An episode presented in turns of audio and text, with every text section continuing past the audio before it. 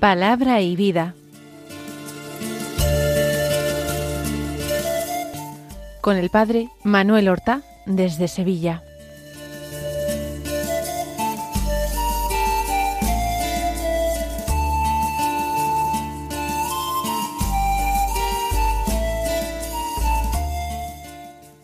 En el nombre del Padre y del Hijo y del Espíritu Santo. Amén. Alabados sean Jesús y María.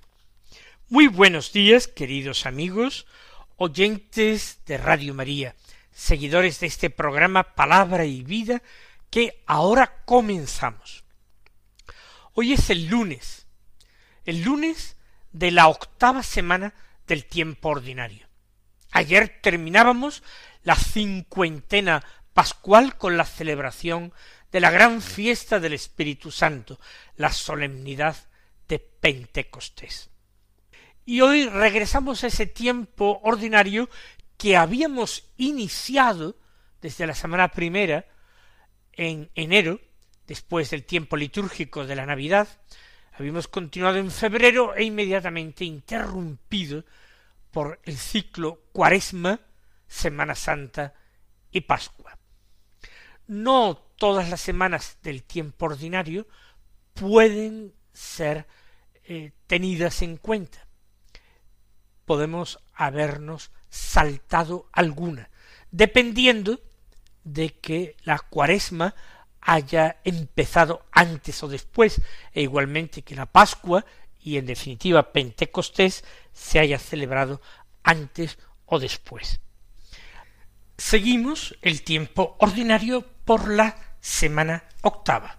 Es el lunes de la octava semana del tiempo ordinario. Y ocurre una cosa, y es que hace muy pocos años el Santo Padre, el Papa Francisco, por medio de un eh, decreto de la Congregación para el Culto Divino, estableció una nueva memoria obligatoria, una memoria de la Virgen María. Solamente la celebramos desde hace un par de años, pero este lunes se celebra ya, con carácter fijo, la memoria de la bienaventurada Virgen María, Madre de la Iglesia. Es ese título, Madre de la Iglesia, que le dio y que le reconoció el concilio Vaticano II a la Virgen. Pues bien, el Papa, junto con las oraciones propias de esta memoria, ha dado también un prefacio propio y ha concedido lecturas propias a esta memoria. En concreto, como primera lectura, ha dado a elegir entre uno del libro del Génesis del capítulo tercero u otra del libro de los Hechos de los Apóstoles del capítulo primero. Y el Evangelio vuelve a ser de San Juan del capítulo diecinueve. Hoy no volvemos, como hubiera sido de esperar, a la lectura continuada que nos hubiera ofrecido Evangelio de San Marcos y una primera lectura que sería del libro del eclesiástico un libro sapiencial del Antiguo Testamento que, sin embargo, retomaremos mañana. Vamos a comenzar escuchando la primera de las dos primeras lecturas que se ofrecen como posibles en la liturgia de la misa de hoy. Esa lectura que ya he avanzado es del libro del Génesis, del capítulo tercero, versículos nueve al quince y también después el versículo veinte. Dicen así, después de comer Adán del árbol, el Señor Dios lo llamó y le dijo, ¿Dónde estás? Él contestó, oí un ruido en el jardín. Me dio miedo porque estaba desnudo y me escondí. El Señor Dios replicó, ¿quién te informó de que estabas desnudo? ¿Es que has comido del árbol del que te prohibí comer? Adán respondió, la mujer que me diste como compañera, me ofreció del fruto y comí. El Señor Dios dijo a la mujer, ¿qué has hecho? La mujer respondió, la serpiente me sedujo y comí. El Señor Dios dijo a la serpiente, por haber hecho eso, maldita tú entre todo el ganado y todas las fieras del campo. Te arrastrarás sobre el vientre y comerás polvo toda tu vida. Pongo hostilidad entre ti y la mujer, entre tu descendencia y su descendencia. Esta te aplastará la cabeza cuando tú la hieras en el talón. Adán llamó a su mujer Eva por ser la madre de todos los que viven. Es un texto bien conocido, un texto que quizás hayamos escuchado comentar muchas veces. Vamos nosotros a sacar algunas ideas grandes que puedan ser aplicadas en nuestra vida de cada día, lecciones de vida espiritual. La primera de ellas es eso tan importante que el texto nos revela de Dios. Algo que nosotros sabemos perfectamente y que sin embargo no siempre nos creemos del todo. Y es que Dios nos busca incansablemente.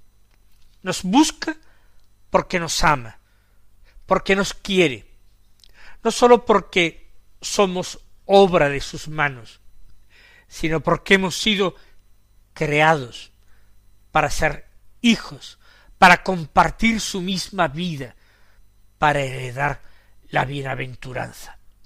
Para eso hemos sido creados. Y por eso Dios al hombre pecador, al hombre perdido fuera del paraíso, en este valle de lágrimas, o en este valle de sombras, en esta tierra árida que no fructifica apenas y que da abrojos y espinas cuando el hombre se esfuerza en cultivarla. Dios busca al hombre.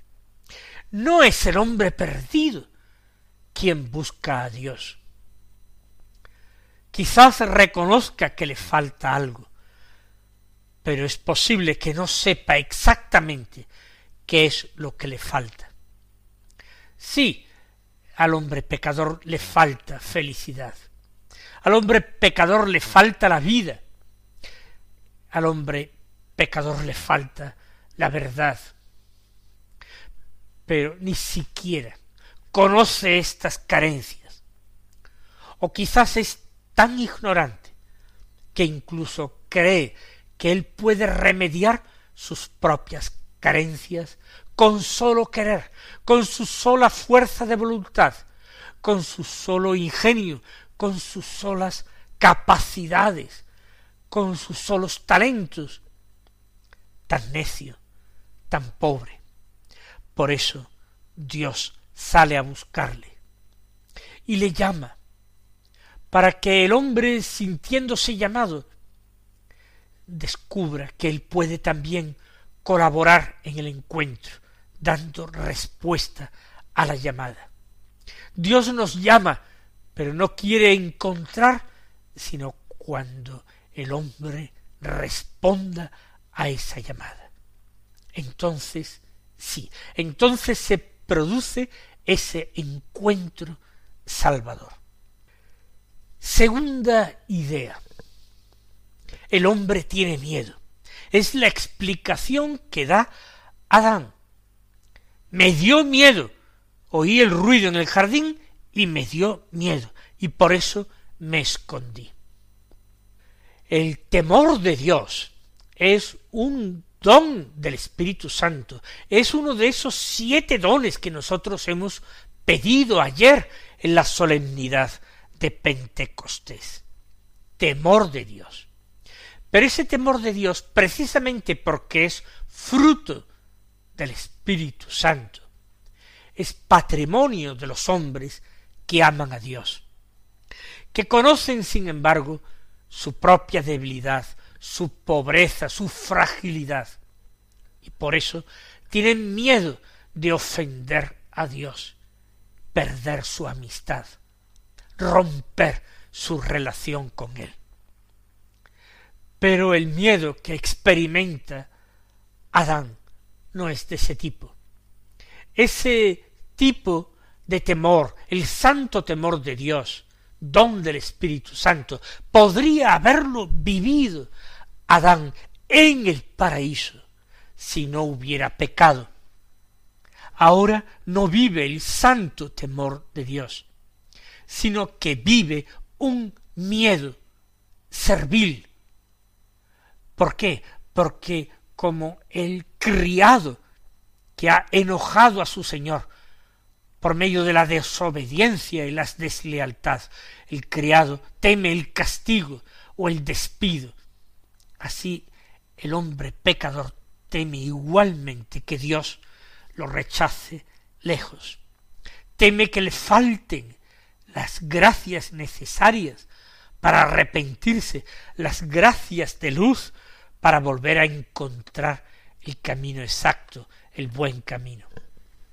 Por eso es un temor servil, el propio del criado respecto del amo o del esclavo respecto de su dueño. El santo temor de Dios es un temor enteramente filial y agradable a Dios. Es ese temor que debe existir en las relaciones más cariñosas, cercanas, tiernas, entrañables que puedan darse entre los padres y los hijos. Pero Adán, ya hemos dicho, tiene miedo de Dios. Nos pasará en ocasiones a nosotros algo parecido.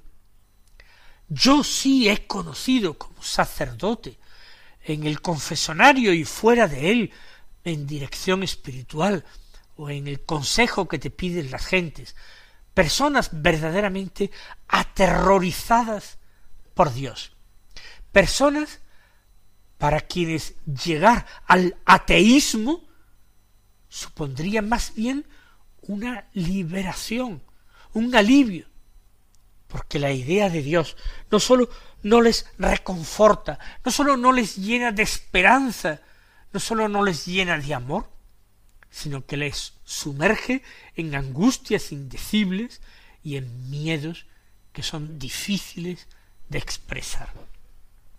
Sintamos, tengamos, cultivemos el temor de Dios, pero desechemos ese miedo de Dios que desconoce quién es Él, cómo es Él.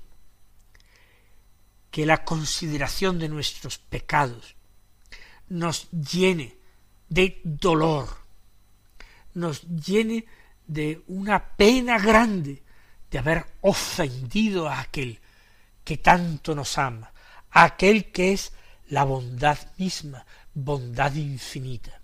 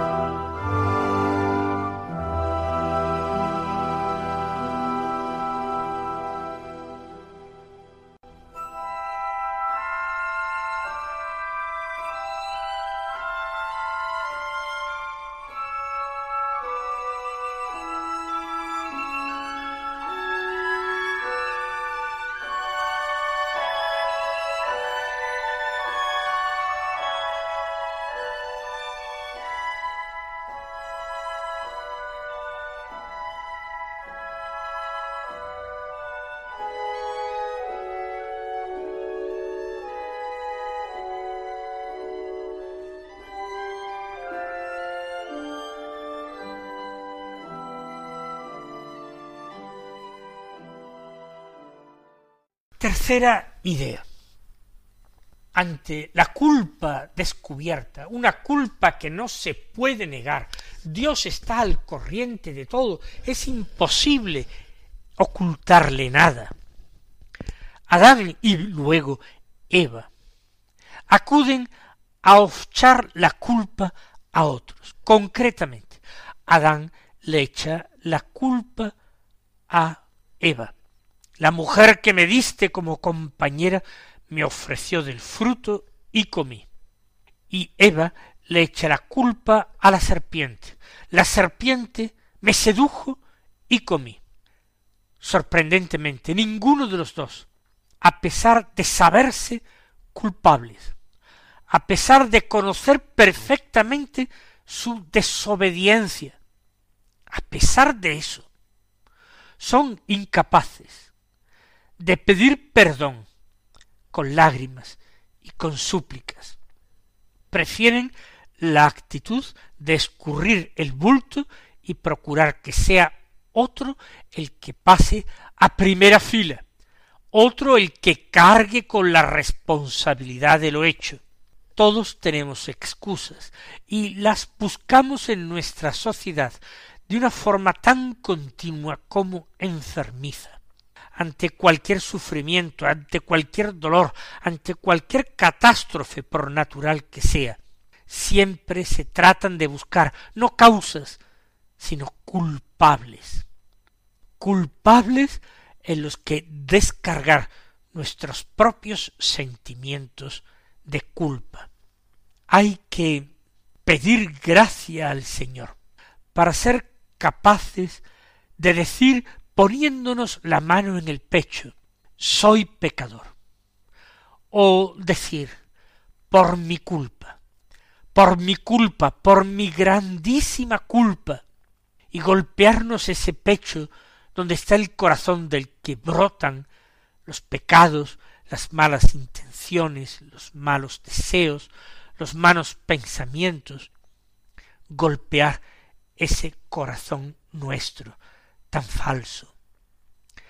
Asumamos lo que nos corresponde, cambiando el miedo en temor de Dios, cambiando el miedo en confianza y en amor, es posible que nos sea más fácil el no tener que buscar continuamente culpables a nuestro alrededor. Es una sensación extraordinariamente liberadora, fuente de grandísimos consuelos, el reconocerse pecadores sin excusas cuando un sacerdote escucha las confesiones de los fieles. Es muy frecuente que éstos, después de enunciar el pecado, o incluso sin haber terminado de explicar muy bien de qué piden perdón, ya empiecen a excusarse, a disculparse, a buscar circunstancias atenuantes. Ya las conoce Dios, a nosotros nos corresponde declararnos culpables, pedir perdón, suplicar misericordia, porque nuestro mejor abogado no somos nosotros mismos, somos unos pésimos abogados de nosotros. Pero Cristo Jesús nos ha enviado de junto al Padre, al intercesor, ha enviado al defensor, al verdadero abogado de nuestras almas, el Santo Espíritu de Dios, que hemos recibido en el bautismo y en la confirmación, que recibimos también su gracia y sus fuerzas en todos los sacramentos. Sigamos extrayendo consideraciones de este texto. El Señor Dios, después del pecado de nuestros primeros padres. No se dirige hacia Adán y hacia Eva para maldecirlos. No, a veces nosotros hablamos de maldiciones bíblicas de los que somos herederos. Nosotros somos herederos de la gracia de Cristo. Es Cristo quien nos deja en herencia los méritos infinitos de su pasión y de su muerte. No, Dios no maldice al hombre ni a la mujer. Fíjense que la intervención de Dios es una intervención salvadora. Primero les prepara, incluso materialmente, para la nueva vida que deben afrontar fuera del paraíso, en esa tierra que hemos llamado antes valle de lágrimas, tierra de sombras. Dios los vistió, los revistió de, de túnicas hechas de pieles, los envolvió para que ocultaron su desnudez, su pobreza interior, para cubrirlos y protegerlos del frío o del sol. Pero además Dios les anuncia una salvación. Parecería que todo estaba perdido, pero el protoevangelio está presente ya en este capítulo tercero del libro del Génesis, cuando Dios a la serpiente le dice que la descendencia de la mujer le aplastará la cabeza, cuando la serpiente la hiera en el talón, una pequeña herida en el talón, pero que traerá para ella la destrucción y la muerte. No, no es una maldición de Dios a los primeros hombres, ni mucho menos. Es una maldición a la serpiente. Para ella ya no hay salvación. Pero para el hombre sí, para nosotros sí, porque vivimos en un mundo que es tierra de sombras, pero vivimos también al amparo de la gracia infinita de Dios nuestro Padre, que nos da a Jesucristo su Hijo y nos da a su propia y santísima Madre, como Madre nuestra y Madre de la Iglesia. Él os bendiga y hasta mañana si Dios quiere.